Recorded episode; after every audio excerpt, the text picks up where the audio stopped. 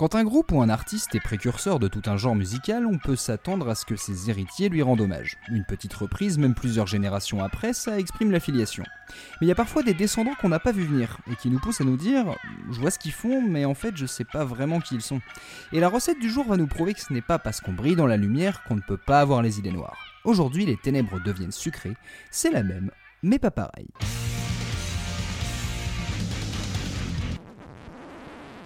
Nous sommes en 1973, Black Sabbath est le groupe d'heavy metal le plus connu de la planète et doit bosser sur son cinquième album. Mais à coup de tournées, de groupies et de beaucoup de drogue, ils sont sur les rotules. Surtout Tony Yomi, le guitariste et principal compositeur du Quatuor, qui a failli ne pas tenir le coup. Donc la fin de tournée a été annulée, le groupe a pris des congés, et quand ils se sont retrouvés à Los Angeles, eh ben aucune idée pour l'album. Retour en Angleterre donc, où le groupe s'installe au Clearwell Castle, un château qui a accueilli de nombreux groupes. L'ambiance médiévale et sinistre va les inspirer, Tony Yomi répète dans les donjons et tombe sur le riff de Sabbath Bloody Sabbath.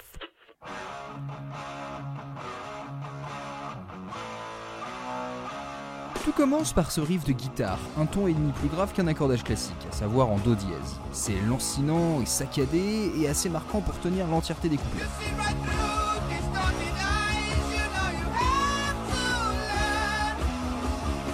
Le refrain est très inattendu. Léger et mélancolique avec cette guitare rythmique en acoustique, comme un ciel bleu soudain au milieu des nuages noirs. On repart ensuite sur un autre couplet et un autre refrain et on comprend que c'est un voyage pénible alterné avec une désillusion.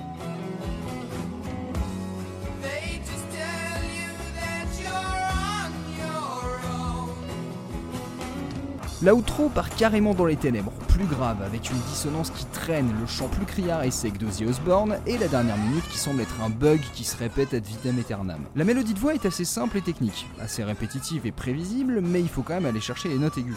Et le texte va être un véritable exutoire, où Ozzy Osbourne va exprimer toute la pression liée à la carrière de Black Sabbath, de devoir gérer les hauts et les bas, d'être dépendant des labels, des commerciaux, des avocats, du regard des critiques, et l'envie de drogue pour pallier à ce mal-être.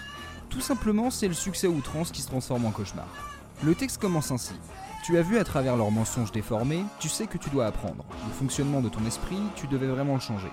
La course est courue, le livre est lu, la fin commence à se montrer, la vérité éclate, les mensonges sont vieux, mais tu ne veux pas le savoir. Le refrain est ensuite encore plus direct. Personne ne te le dira jamais quand tu demandes la raison, ils te disent juste que tu es tout seul et remplissent ta tête de mensonges. Passons au deuxième couplet.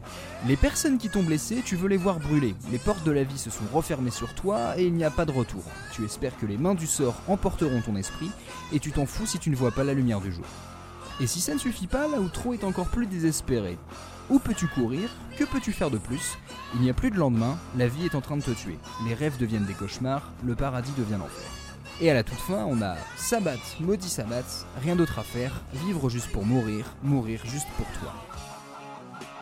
C'est donc une chanson très intime où on voit quatre mecs perdus qui n'ont plus d'espoir. D'autant plus que leur manager était en train de les quitter.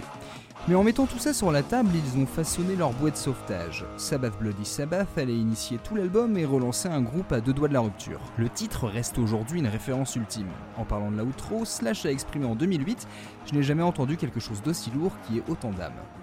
Alors Black Sabbath a inspiré énormément d'artistes sur plusieurs générations, mais excepté une version d'Anthrax en 86, la chanson est restée pure jusqu'au milieu des années 90. Et là, un tout jeune groupe suédois plein d'entrain s'y est attaqué. Vous voulez du violent, du méchant, du choquant? Voici The Cardigans. Un clavier au son de xylophone ouvre le morceau, et une rythmique jazzy presque bossa nova s'installe. La voix douce au possible de Nina Persson appose les paroles de Black Sabbath sur cette ambiance très pop des années 60, en respectant la mélodie de voix d'origine.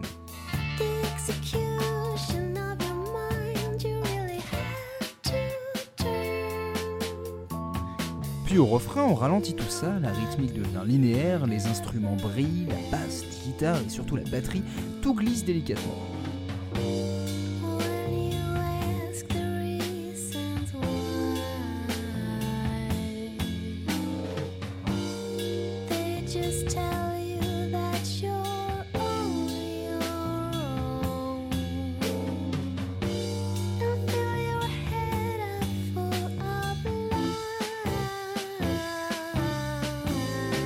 Le pont est onctueux à souhait, avec cette rythmique toute syncopée, avec la guitare et la basse qui jouent avec les temps.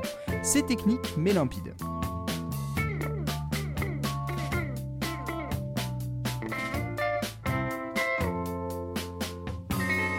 Et soudain, à 3 minutes, le morceau s'emballe et nous envoie en disco funk party en reprenant le refrain au détriment de l'outro et se termine en fondue. Cette version est complètement inattendue mais retranscrit à la fois la mélancolie, la désillusion de l'original, tout en étant très représentative de la personnalité musicale des Cardigans. Les paroles n'ont pas été modifiées, et comme je le disais, seul l'outro a été abandonné, sans doute parce qu'il était compliqué de transposer la lourdeur dissonante et répétitive de Black Sabbath. Il y a quelque chose de touchant dans la voix claire de Nina Persson qui nous parle de mensonges, de brûler des gens, du sort éminent, comme une petite fille à qui on a fait du mal et qui ne peut plus faire confiance. Les Cardigans ont réalisé cette reprise pour leur tout premier album, Emmerdale, où les Scandinaves nous montrent toute leur mignonnerie faussement cucu. Dans l'histoire de la sugar pop, un genre plein d'innocence superficielle, ils sont clairement un ovni.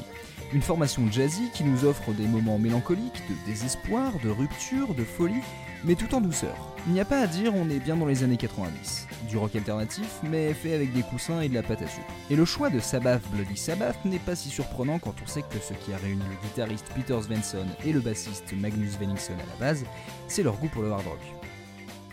Si cette reprise n'est pas ce qui va lancer le succès de la formation suédoise, elle va initier une tradition.